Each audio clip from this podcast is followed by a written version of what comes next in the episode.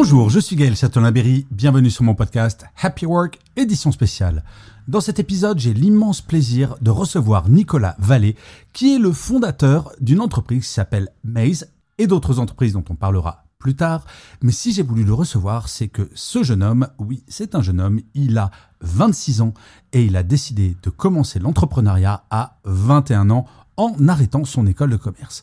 J'ai voulu savoir pourquoi il s'était lancé dans cette aventure, quelles sont ses motivations et surtout s'il pouvait inspirer d'autres jeunes entrepreneurs de donner du courage, de donner des idées, car oui, il faut du courage et c'est ce dont on parle beaucoup dans cet épisode.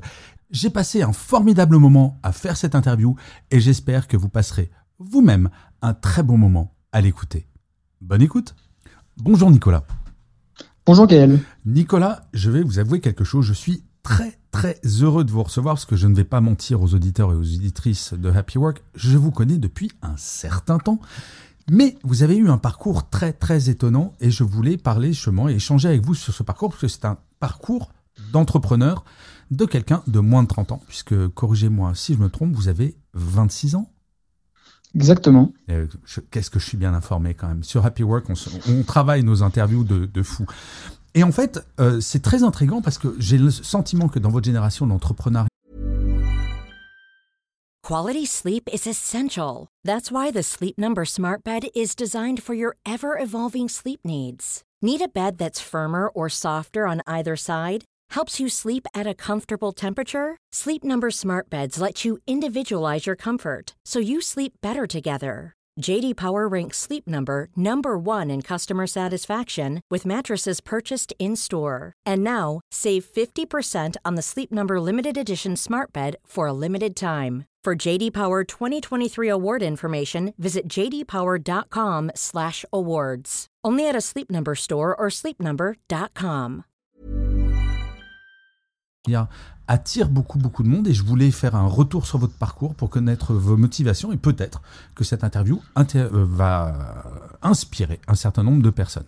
Donc Nicolas, il me semble, si mes informations sont bonnes, que vous avez fait une grande université française, la Sorbonne pour ne, pour ne pas la citer, puis une grande école de commerce française que je ne citerai pas puisque vous avez décidé d'arrêter en cours pour vous lancer dans l'entrepreneuriat. Donc vous n'avez pas votre diplôme d'école de commerce parce que vous vous êtes dit, tiens, je vais faire de l'entrepreneuriat. Qu'est-ce qui vous a pris, Nicolas? Exactement. Donc en fait, euh, c'est très simple. Euh, c'est très simple. Moi, je suis assez drivé par euh, la passion. Et, pendant mon cursus universitaire et notamment quand je suis rentré en, en école de commerce, j'ai eu la chance du coup de croiser un entrepreneur qui lui avait une trentaine d'années, qui était le premier à avoir à, importer la mobilité électrique nouvelle génération, donc les motos électriques. Et sachant que depuis tout petit, je suis un grand passionné de moto, euh, avant même de parler, j'imitais les motos qui passaient dans la rue. Donc je pense que c'est vraiment ancré euh, dans mon ADN. Vous êtes né avec une moto dans la tête, en fait. Exactement. D'où euh, d'où mes mimiques, mes bruits euh, perpétuels. Euh, voilà. Donc donc voilà, j'ai eu la, la, chance de croiser cette, cette personne qui m'a inspiré au début. Euh, vraiment. Et euh, j'ai pu, euh, j'ai pu découvrir cet univers, le partager avec mon meilleur ami. Et à partir de ce moment-là, je trouvais que entreprendre, créer un projet, avoir, avoir des objectifs, c'était plus pour moi inspirant, ça me donnait plus envie de travailler que l'école de commerce qui pour moi était pas à la hauteur en fait de ce que j'attendais. Mais corrigez-moi si je me trompe, à ma connaissance, vous n'êtes pas un riche héritier, c'est quand même un peu angoissant de se dire je vais me lancer dans l'entrepreneuriat alors que si j'avais mon diplôme d'école de commerce, je serais rentré dans le salariat avec une forme de confort. Alors certes en reproduisant un schéma euh, classique. Comment est-ce que vous avez fait? Comment vous avez dépassé cette peur? Et euh, en vous disant allez je me lance Bah à vrai dire, euh, à vrai dire c'est j'ai j'ai envie de dire j'ai pas trop réfléchi au sens où j'ai pas trop réfléchi aux conséquences. je focalisais vraiment mon attention et ma réflexion sur comment y arriver au sens où avec mon, mon, associé, qui est du coup mon meilleur ami, on a fait un petit calcul rapide et on s'est dit voilà, euh, on, on, essaye. Si ça marche pas, on va perdre chacun euh, voilà euh, une certaine somme. Je crois qu'on a commencé, on, on partait avec 20 000 euros chacun. Donc on s'est dit ok, on essaye et au pire, bah, on aura une leçon qui nous on aura une leçon qui nous coûté 20 000 euros, mais au moins ce sera une leçon qu'on retiendra toute notre vie. Et il s'avère que, que au fur et à mesure, Euh, plus les mois avançaient, plus la leçon elle coûtait, bah, j'ai envie de dire, de moins en moins cher parce qu'on arrivait à engranger des sous. Et en définitive, c'est parti voilà de se, de se dire, c'est une leçon qui coûte cher. À, euh, bah, du coup, on a réussi à créer quelque chose euh, et on en vit. Enfin, quelque chose qui était quand même très impressionnant, c'est que vous êtes allé faire toc toc toc chez les banques aussi. Exactement. Alors en fait, pour être euh, pour être honnête, euh, j'ai utilisé l'argent que j'avais dans un premier temps débloqué pour euh, l'école de commerce pour en fait créer créer mon projet. Vous avez détourné de l'argent, Nicolas, en fait.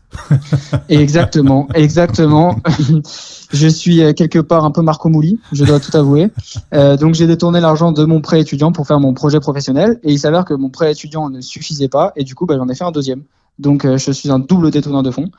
Et euh, ça m'a permis de financer entièrement mon projet et à moindre coût. Donc, euh, et ça, c'était il y a combien de temps bah, J'avais 20 ans à l'époque, 21 ans. Donc c'était il y a 5 ans. Donc est-ce que vous pourriez nous expliquer rapidement votre premier business donc qui s'appelle Maze M-A-Z-E. Alors, je suis obligé de faire une petite page de pub tout de même. Si jamais vous cherchez un scooter électrique, que vous êtes sur Paris, tapez Maze, M-A-Z-E, c'est, euh, vous allez voir. Non, mais c'est vrai que vous êtes rafraîchissant. C'est vrai que c'est très agréable de débarquer dans votre magasin. C'est, vous avez des chouettes produits et en plus vous êtes sympa. Donc j'ai envie de dire, n'hésitez pas. Je ferme la, eh ben, la page de pub.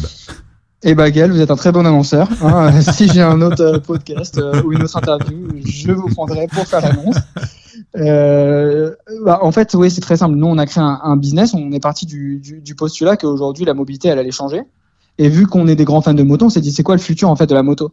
Et le futur de la moto pour nous dans les grandes villes, dans les métropoles, c'était la moto électrique. Ce qui n'existait pas il y a 10 ans, euh, ce qui a commencé à exister après 5 ans. Donc c'est pour ça qu'en fait on était, on était parmi les vrais premiers magasins euh, en France à proposer de la moto électrique. Donc tout simplement aujourd'hui, bah on a on a commencé, on avait une petite concession avec du coup Alexis mon, mon associé. Euh, on vendait, on réparait et on customisait, c'est-à-dire on personnalisait les véhicules électriques, les motos électriques, les scooters électriques euh, pour euh, du coup les Parisiens et euh, j'ai envie de dire aussi les banlieusards, la petite couronne, grande couronne, parce que c'est une mobilité qui s'avère être en fait très très focus sur les grandes villes, les métropoles et les banlieues. Et aujourd'hui, vous avez plusieurs plusieurs magasins, c'est ça? Exactement. Aujourd'hui, à Paris, on a trois magasins. Mhm. Donc, comme ça, on peut quadriller toute la zone parisienne et on propose des produits qui sont assez divers mais notre, j'ai envie de dire, notre premier métier avant d'être euh, concessionnaire, avant d'être réparateur, d'être mécanicien, ainsi de suite, c'est d'être curateur, si je puis dire. C'est que notre vrai business, notre vrai métier, Alexis et moi, c'est de trouver les produits les plus pertinents euh, pour vendre à nos clients. C'est-à-dire qu'aujourd'hui, le marché, il est gigantesque. Il y a énormément de produits, il y a énormément de propositions, mais la plupart ne correspondent pas aux utilisations, j'ai envie de dire, euh, euh, euh, françaises, européennes et aussi surtout de nos métropoles. Donc, donc on, on, on, choisit que des produits qu'on serait prêt à acheter, qu'on serait mmh. prêt à utiliser au quotidien. c'est votre expertise que vous mettez en avant et que vous vendez. Exactement. Exactement. avant de, avant de parler de, de, vos futurs projets, parce que vous allez, vous êtes en train de devenir ce qu'on appelle un serial entrepreneur, euh, quelles ont été les, les principales difficultés dans ce projet pour vous personnellement ou professionnellement d'ailleurs euh, c'est vrai que bah, c'est vrai que c'est une, une, très bonne question que vous me posez là. Euh, je pense qu'il y a deux il y a deux pans, si je puis dire, qui sont euh, assez difficiles en tant qu'entrepreneur, surtout quand on est jeune. C'est que on a commencé, on avait 21 ans, donc sur le plan personnel, déjà il faut sacrifier beaucoup de choses, beaucoup de la vie, j'ai envie de dire étudiante. Euh, moi, je travaillais du coup de 8h à 20h, 7 jours sur 7, alors que mes amis étaient en grande école, en université, à faire la fête, à boire des coups. Et c'est vrai que c'est frustrant de se dire qu'on est là, qu'on est en train de travailler, qu'on est en train d'essayer de créer quelque chose. Ça prend du temps, c'est difficile. Euh, j'ai même sacrifié ma relation de l'époque où euh, je passais trop de temps dans ma boîte et pas suffisamment du coup à la maison. Mais tout ça, voilà, c'est pour le mieux. Donc il y a une, une, un, une première difficulté qui est euh, qui est du coup un peu ce, ce, sacrifice de la création. Je pense que c'est un peu comme, enfin je, je connais pas, mais c'est un peu comme, comme quand on devient parent. Pendant un certain temps, on doit toute notre attention est accaparée par un sujet et euh, malheureusement du coup on doit sacrifier d'autres sujets. Alors mon cher Nicolas, en tant que père, je vais vous rassurer, un enfant c'est un projet qui vous prend la tête toute votre vie. Magnifique.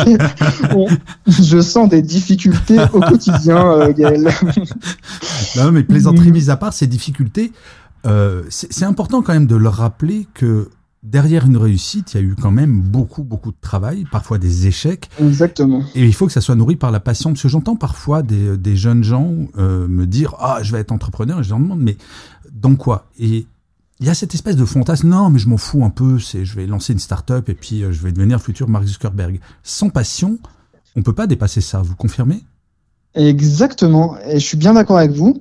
Et aujourd'hui, il y a aujourd'hui il y a vraiment cet aspect sur les, notamment sur les réseaux sociaux, entrepreneur, c'est incroyable, je vais devenir très riche très vite et voilà. Il faut savoir qu'il y a beaucoup de gens déjà c'est des fakes. Hein, il y a des gens qui euh, voilà qui mentent sur leur réussite pour vendre leur programme, pour pour vanter leur réussite, voilà pour se faire mousser.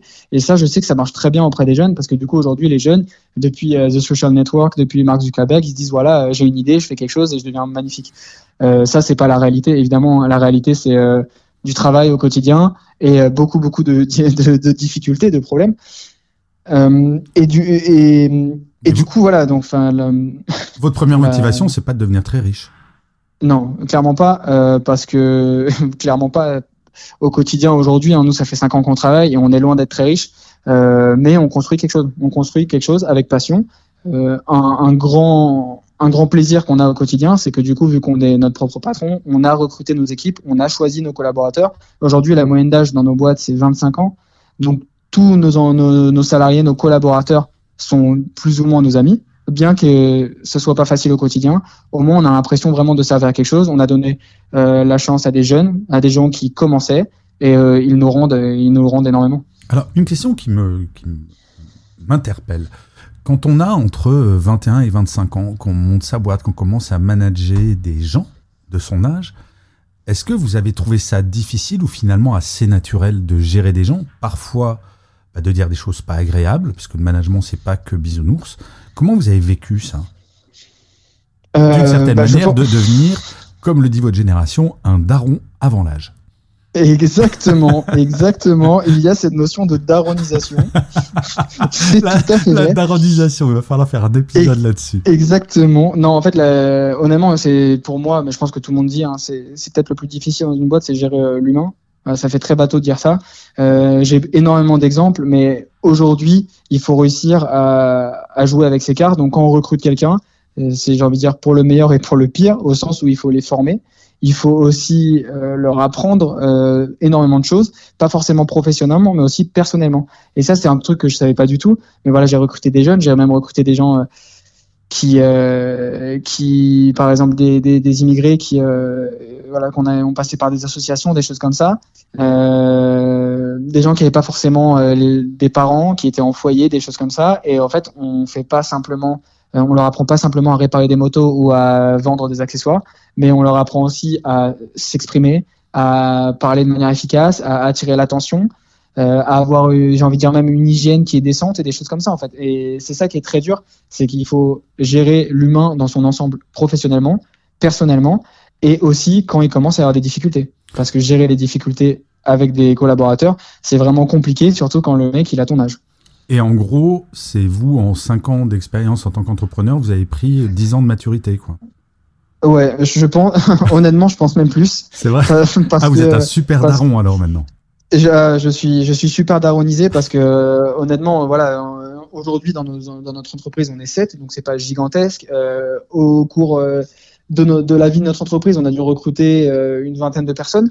Hmm. Euh, donc on a vu pas mal de choses, on a eu pas mal d'expériences qui sont parfois très mal terminées parce que actuellement je suis au prud'homme euh, pour des raisons qui sont, je pense, clairement injustifiées, mais c'est il faut vivre avec et c'est des leçons au quotidien, des leçons qui peuvent coûter cher. Mais voilà, ça, en tout cas, c'est des très belles expériences et ça vaut peut-être plus cher qu'une école de commerce, mais en tout cas, j'ai appris énormément. Et est-ce que vous avez eu des doutes et si oui, comment vous les avez gérés? Des doutes, on en a tous les jours. Tous les jours. Honnêtement, euh, honnêtement, euh, ouais. Personnellement, j'ai des doutes tous les jours. Euh, des doutes forcément sur l'entreprise. quel quel cap je dois prendre? Est-ce qu'il faut que je vende ce produit? Est-ce qu'il faut pas que je vende ce produit? Est-ce que je dois recruter une personne en plus, quitte à sacrifier la trésor? Mais aussi des doutes personnels. Est-ce que je suis un bon, est-ce que je suis un bon leader? Est-ce que, est-ce que je suis suffisamment euh, sévère avec mes salariés, mes collaborateurs Est-ce que je suis suffisamment gentil avec mes collaborateurs? Euh, Je dois montrer l'exemple, mais en même temps, il faut que je, faut installer une espèce de hiérarchie sans être, euh, sans être négatif ou supérieur. Donc c'est vraiment compliqué. Donc les doutes, on les a quotidiennement, mais c'est aussi ça entreprendre, c'est aussi ça manager et c'est aussi ça avancer. Alors, si vous avez des doutes, vous savez, je crois qu'il y a un bon podcast qui donne deux, trois conseils, ça s'appelle Happy Work, il me semble. J'en ai entendu parler vaguement, il faudrait que je contacte. Euh, oui, oui, il y a 1300 épisodes de retard, euh, donc euh, vous avez un peu de temps devant vous. Pour, pour revenir sur votre parcours, Nicolas, mhm. qu'est-ce que vous avez le plus aimé?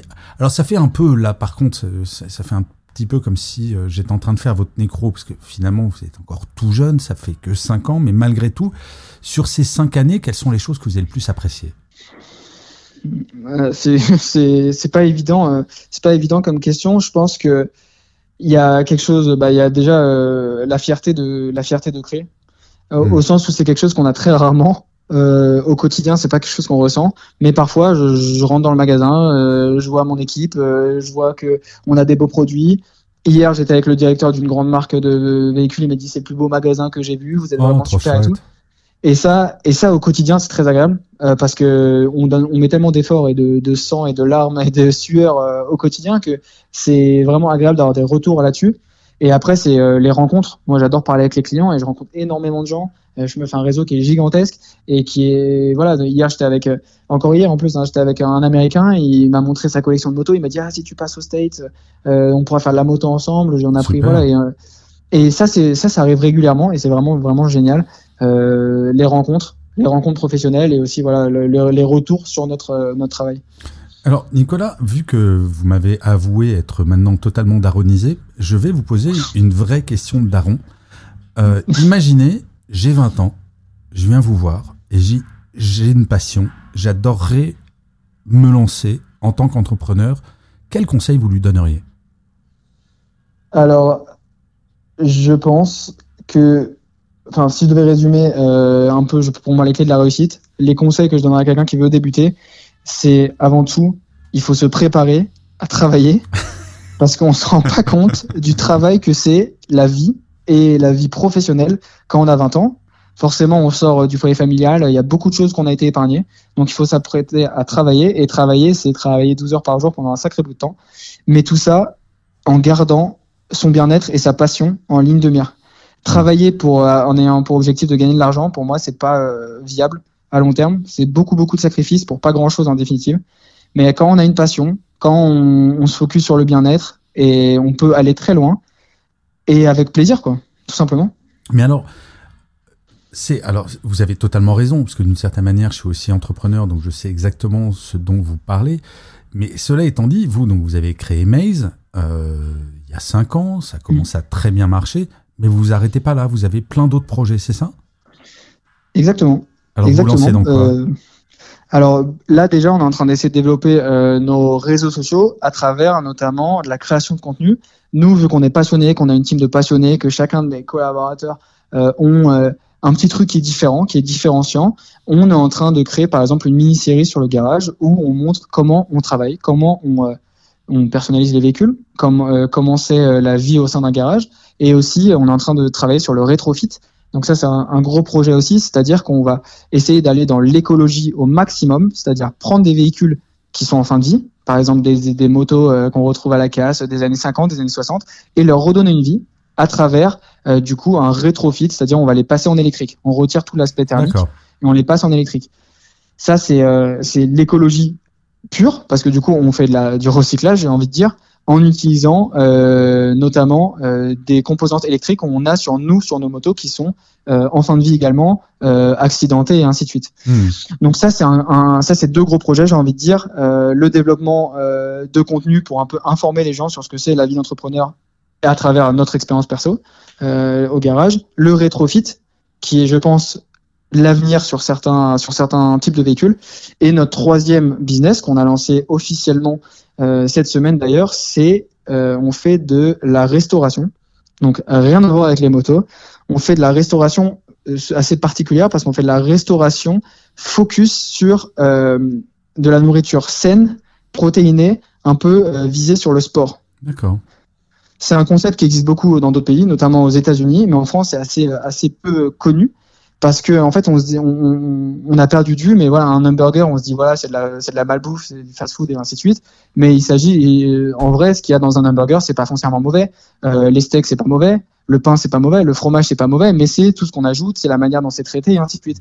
Donc nous dans notre restauration on va proposer euh, du bœuf 5%, donc beaucoup moins gras mais toujours euh, bon pour la santé, protéiné, du pain qui a été fait euh, maison à la boulangerie, donc qui n'est pas euh, process, qui est pas sucré, et par exemple du fromage euh, qui est, euh, on a réussi à retirer la matière grasse du fromage. On a réussi à retirer aussi le lactose pour les intolérants et on a fait du coup du ça reste un fromage, ça a du goût de fromage, mais on a la protéine, tout ce qui est bon pour la santé sans forcément avoir le lactose, les matières grasses et ainsi de suite. Donc là, vous repartez pour un tour pour sur un lancement d'entreprise. Exactement. Bon. On mettra le lien. Et avec plaisir. c'est ce que je vois. On mettra le lien aussi vers cette activité dans le descriptif du, du podcast. Et bah, c'est génial. Nicolas, on arrive à la fin de cette interview. C'est fou comme le temps passe vite quand on parle avec un vrai. Jones, comme on dit. Euh, J'espère que vous avez bien travaillé parce que les invités de Happy Work n'ont qu'une seule mission à préparer. Le, la citation ou le mantra qui leur plaît le plus, qui est à eux. Est-ce que vous avez bien travaillé, Nicolas? Tout à fait. J'ai pas été très studieux à l'école, mais pour vous, je l'ai été. Donc, j'ai préparé une citation qui est une citation de mon arrière-grand-mère, qui a voilà grandi dans la, dans la pauvreté et qui nous a transmis des valeurs assez fortes du travail. Euh, donc, c'était aux États-Unis, donc je vais vous la lire en anglais et après je vais essayer de vous la traduire, et notamment avec mon magnifique accent. Mais euh, donc, c'est You're better than your circumstances. The only way to improve them is hard work and dedication. Autrement dit, vous êtes meilleur que votre situation, la seule manière de l'améliorer, c'est de travailler dur et d'être déterminé. Donc je pense que c'est deux mots qui sont, euh, qui, enfin, deux, une, une, phrase qui est très, très importante pour moi, c'est que dans la vie, il faut se donner les moyens de ses ambitions en travaillant dur et en étant déterminé au quotidien. Bah, en tout cas, c'est c'est pas étonnant que vous ayez choisi cette phrase, que ça ressemble à peu près à tout ce que vous nous avez dit pendant euh, pendant toute cette interview. Donc Nicolas, je vous remercie mille fois de m'avoir accordé ce temps. C'était absolument passionnant. J'espère que ça va inspirer plein plein plein plein de gens. Euh, bien entendu, je ne conseille pas à tout le monde d'arrêter ses études pour se lancer comme ça. C'est un exemple. Mais plaisanterie, plaisanterie mise à part, c'est très inspirant. Je vous remercie mille fois. Je mettrai les liens vers vos différentes entreprises euh, dans le descriptif de Happy Work, y compris un génial. lien vers votre profil LinkedIn, parce que vous faites des super posts LinkedIn sur l'entrepreneuriat. Euh... voilà, j'ai été inspiré par quelqu'un que je connais. Bah, super. Légèrement. Bah, c'est vraiment bien, c'est très très chouette. Donc Nicolas, il me reste plus qu'à finir cet épisode comme je finis chaque épisode de Happy Work en vous disant à très bientôt et surtout, prenez soin de vous. Au revoir Nicolas. Merci Gaël, au revoir.